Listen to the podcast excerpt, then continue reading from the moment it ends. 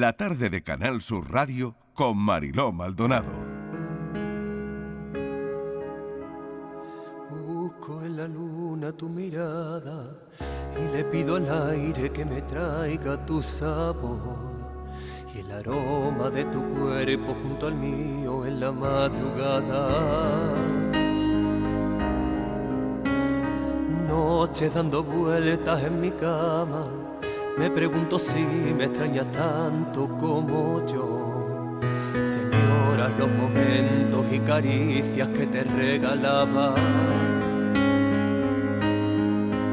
Dime tú si la soledad se apodera de tu alma, si al oír mi voz suplicar no sientes nada.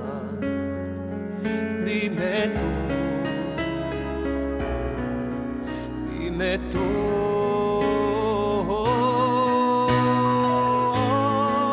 Algo me dice que este cuento se acabó, que la llama de este fuego se apagó. No digas adiós, tengo roto el corazón. Algo me dice que el reloj se nos paró, lo que un día fuera eterno se acabó. No digas adiós, este cuento se acabó. Están escuchando a Mario Fernández que aspira a representar a España en Eurovisión. De la política a Eurovisión. Es un titular que no tiene desperdicio, ¿verdad? Bueno, y ustedes dirán, bueno, Eurovisión es política. Hay conflictos diplomáticos que han llegado a los escenarios eurovisivos, ¿no? Pero bueno, no vamos a hablar de eso. Vamos a hablar con Mario Fernández. No sé si está la cosa ya muy decidida o no. La verdad es que él va a concurrir al festival con el tema Mi acento, que no podemos poner porque, eh, bueno, pues es un, es un tema que me imagino que mm, tendrá que salir en su, en su momento. Mario Fernández, bienvenido, ¿qué tal? Muy buenas tardes, Mariló, ¿qué tal? Oye, gracias por acompañarnos, de verdad, un placer que estés esta tarde con nosotros para contarnos un poquito esta, esta historia tuya, ¿no? Es concejal linense y que aspiras a Eurovisión. Cuéntanos cómo, cómo fue el paso a paso. Bueno, en primer lugar decirte que el placer es mío porque os hayáis hecho eco de mi candidatura, que creo que es todo un honor que la televisión autonómica pues me tenga en consideración siendo pues casi mil candidatos los que los que aspiran a representar a España en Eurovisión. Y bueno, pues, ¿qué te puedo decir? Siempre eh, he sido un apasionado de la música en todos los sentidos, la he vivido desde mi infancia y bueno, la política pues ha sido una faceta más, igual que el hecho de que también soy arquitecto. Al final, digamos que mm, cada uno tiene unas aficiones y unos gustos y a mí me ha tocado tener estas, ¿no? La vocación de servicio público y la música. Mario, ¿tienen algo que ver? ¿Tú, tú le ves, mm, no sé, algo que ver a, a- a la música con la política? Bueno, pues en cierto modo mm, la música, la política, la arquitectura, si le quieres buscar parecidos y coincidencias, seguro que sí. Así a priori a lo mejor no se me ocurre, pero sí que es verdad que la, tanto la música como la política requiere de, de un profundizar y de un poco meterse en lo hondo, por decirlo de alguna forma, y examinar, analizar, y es un proceso pues que, que conlleva su tiempo para recibir las recompensas y creo que en ese sentido pues coinciden bastante. Son experiencias o formas de vida muy sacrificadas, ¿no? ¿Cómo fue todo? ¿Quién, quién te anima em, para que sigas en la música, para que llegues al, al punto donde estás ahora mismo, ¿no? Caramba, que es que, bueno, eh, aspirando a representar a España al Festival de Eurovisión. Pues yo creo que soy de esas personas que tampoco necesitan que la animen mucho. yo, como se dice comúnmente, me apunto a un bombardeo. Bueno, ya estuviste en, el, en Eh, el Se llama Copla, ¿no? Año, Así si no es. me equivoco, 2010-2011, ¿no? En Eh, 2010, Con, con sí, éxito, además, hace- ¿no? Con éxito. Mm. Bueno, sí, la verdad que yo no esperaba nada porque fue mi Mm. primera experiencia en un escenario. Además, venía a coincidir con la noche de mi cumpleaños, de mi vigésimo quinto cumpleaños. Ajá. Y bueno, creo que fue el mejor regalo que me podía llevar. La gran mayoría de la gente no sabía siquiera que cantaba, pero ya que si le preguntaba si cantaba copla, era como, ¿en serio? ¿Tú, copla?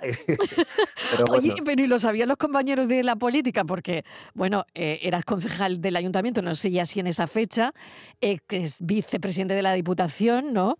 También.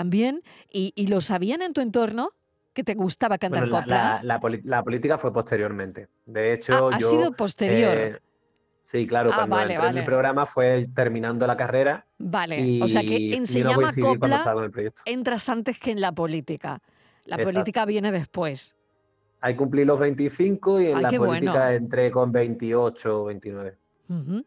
Y ahora sea, porque de esto, hecho, en cierto modo, claro, sí, que, y ahora eh, eh, esta candidatura al Festival de Benidorm, perdón, de Eurovisión, y sí, bueno, de que, venido. bueno, de Benidorm, claro, pero mm, para representarnos en Eurovisión, ¿no? Y, y- y ya la política nada, ¿no? Pues por ahora nada, sigo afiliado al partido, pero bueno, Vale, pero mm, ya nada. no, no tengo ningún, ningún papel y además que ahora mismo ya no estoy ni viviendo ni siquiera en la línea. Es decir, eh, Claro. si alguien me consulta por mi experiencia, pues yo encantado y bueno, pago mi cuota religiosamente porque sigo creyendo en el proyecto, pero ya no formo parte del órgano de gobierno, por decirlo de alguna ¿Tú forma. crees que no son compatibles las dos cosas? A ver. Bueno, sí pueden ser compatibles porque mm, obviamente cada uno dedica su tiempo a lo que quiere, pero en cierto modo me parecía mm, que era una forma un poco de restarle seriedad al puesto que yo estaba ocupando y sobre todo con la juventud que tenía y tampoco quería que se me viera como alguien oportunista que lo que aspiraba era a tener popularidad o fama, como también se nos... Como también conocemos casos de gente que se dedica a las artes escénicas y después han dado el salto a la política o, o similar, ¿no? Entonces, yo creía que lo mejor era aparcar esta, esa andadura porque tampoco veía coherente que yo pudiera aprovecharme a lo mejor de los contactos que hiciera en política para conseguir galas o conciertos y también creo que tenía un gran trabajo por delante y que el, y que el tiempo era oro y que obviamente pues que todo lo que le pudiera dedicar a, a mi a la vocación de servicio público pues debería destinarlo y no Ajá. entretenerme en otras cosas. Qué interesante. Tres currículum totalmente diferentes, ¿no? Uno, el, el profesional como arquitecto que me dicen que muy brillante. El otro, el, el político, que ha sido una carrera, también me dicen muy prometedora, eh, porque ha sumado cuatro años como concejal de la línea y ahora, mm, bueno, pues también como vicepresidente de la Diputación. El tercero, que lo has dejado, ¿no? Y el tercero, el de mm, la música, el de cantar, ¿no? O sea que fíjate que, tres cosas, ¿no? Y, que has sabido, pues eso, ¿no? De alguna manera llevarlo todo a la vez o, llevarlo todo para adelante, ¿no? Me estabas hablando de los comienzos, ¿no? De quién te anima, quién te... eh, te presentas tú solo, a tu primer se llama copla y, y a partir de ahí, mm, pues ocurre todo lo demás. Pues mira, el Se llama Copla fue, mm, por decirte, a lo mejor el tercer o cuarto casting al que acudía. Es cierto que yo nunca había hecho nada, que no era el típico que empezaba a cantar en un bar o que a lo mejor hacía sus pinitos de alguna manera, sino que yo había ido a escasas clases de música, por decirte, como un máximo Ujú, 10 de, ujú. de canto vocal. Y bueno, y cada vez que tenía conocimiento a través de, a partir de, de Operación Triunfo, que bueno, que creo que fue un fenómeno mediático importante, pues al final como que me animaba, ¿no? Pero era sobre todo por la experiencia en general, no el simple hecho de la música, sino bueno, yo quiero vivir eso del escenario, la convivencia y, y toda Ujú. la historia que conlleva. Y bueno, me presenté a Operación Triunfo, creo que fueron dos veces, una vez estuve en Factor X y poco más.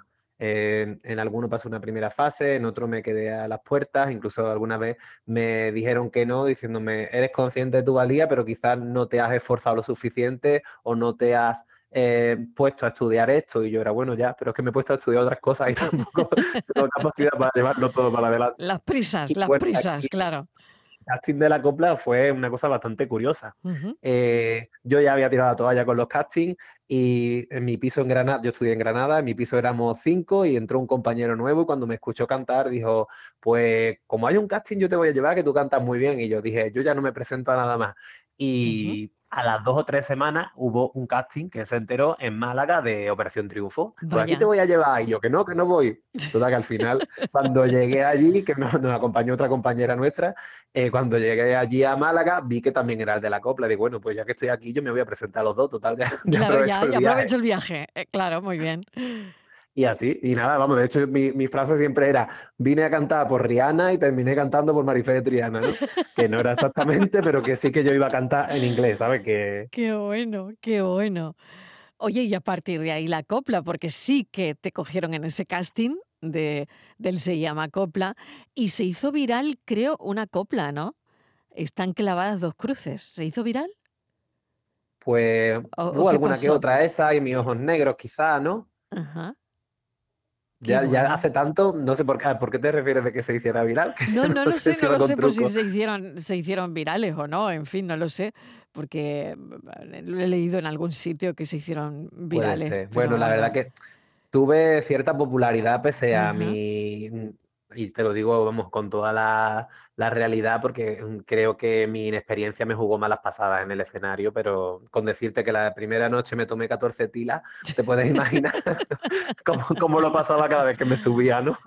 Pero bueno, es cierto que después a partir de ahí pues mm, empecé un camino que aprendí bastante, yo también soy bastante concienzudo y sí que es cierto que si a lo mejor no soy de estas personas, que hay algunos que son iluminados de la música o iluminados de algo, yo sí que soy bastante trabajador y creo que ahí pues tuve una actitud muy proactiva a la hora de formarme y dio su fruto. Estuve bastante tiempo después pues ensayando, haciendo galas, teniendo giras, grabando singles y como que fueron dos años y pico bastante intenso. Te suena esta sintonía, ¿no? Hombre, ¿Eh? me echaba a temblar. Madre mía, claro, y tanto que sí. Bueno, em, la experiencia ahora, eh, ¿se sabe algo? A mí me gustaría saber si eh, sabes algo, sabes cómo, cómo va el, el asunto de los eh, aspirantes al Festival de Eurovisión, si te ves con posibilidades, ¿cómo, ¿cómo va eso? ¿Cómo se mete uno en ese engranaje y cómo va esa historia? Pues mira, mm, llevo unos días que como todo el mundo lo esté viviendo como yo, mm, tiene que estar las urgencias de los hospitales temblando porque tengo pánico cada, cada vez que veo una llamada de un número desconocido, cada vez que suena el móvil.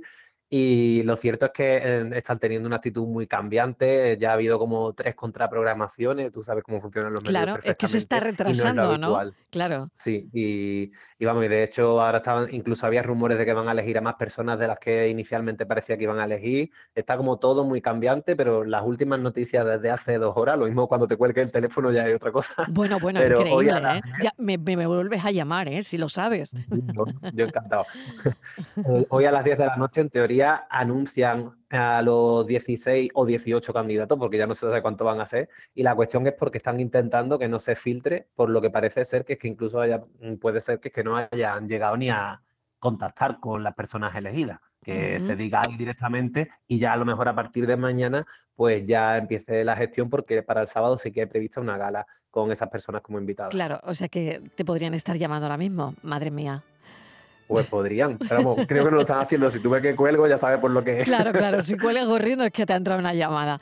Bueno, eh, oye, ¿cuál es tu estado de WhatsApp? Esta mañana que se nos ha caído, y me imagino que para ti, Mario, habrá sido pues mm, horrible, ¿no? Pensar que a lo mejor podías estar todo el día sin, sin WhatsApp y que te podían mandar uno, ¿no? Con, notificándote al- alguna, alguna cuestión relativa a Eurovisión, ¿no?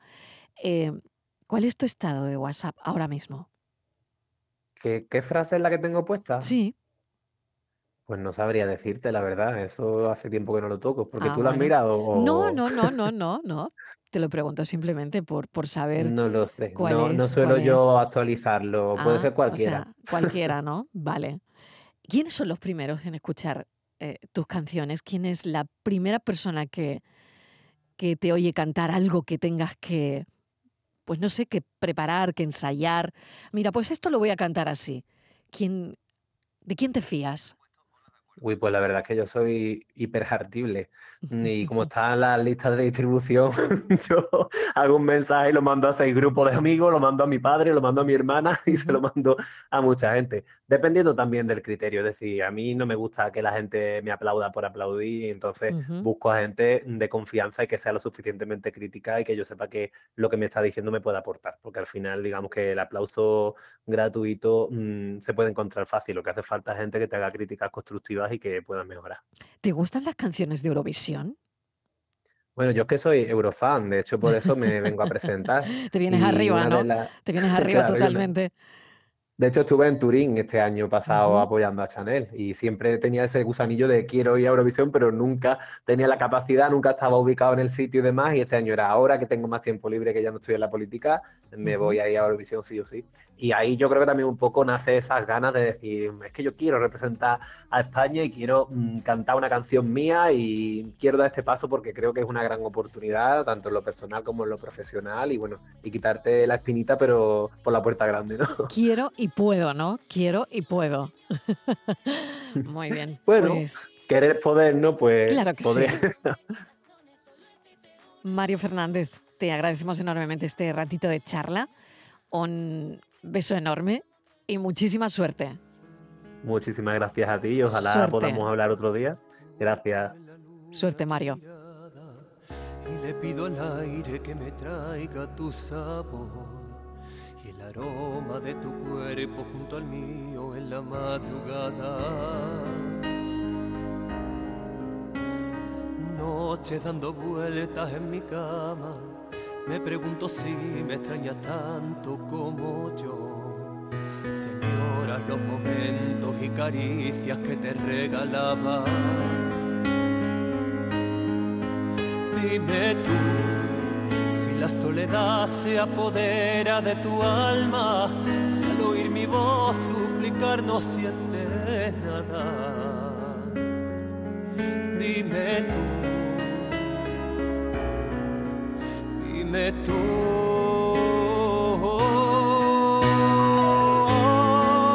algo me dice que este cuento se acabó, que la llama de este fuego se apagó